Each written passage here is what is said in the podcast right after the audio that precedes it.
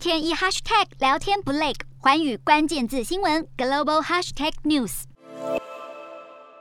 欧盟主席范德赖恩二十四号访问印度，而双方在会后发表联合声明，并宣布欧盟和印度同意成立一个贸易暨科技委员会，加速双方的合作交流。由于俄罗斯入侵乌克兰之后，西方国家试图鼓励印度减少对俄罗斯的依赖。此次范德赖恩拜会印度总理莫迪，便提出了扩大军售印度，并且和印度重启自由贸易协定会谈。范德赖恩更强调，印度的中立立场恐怕对印太地区产生影响，而印度虽然没有明白谴责俄罗斯的侵略行为，但也呼吁立即停止暴力。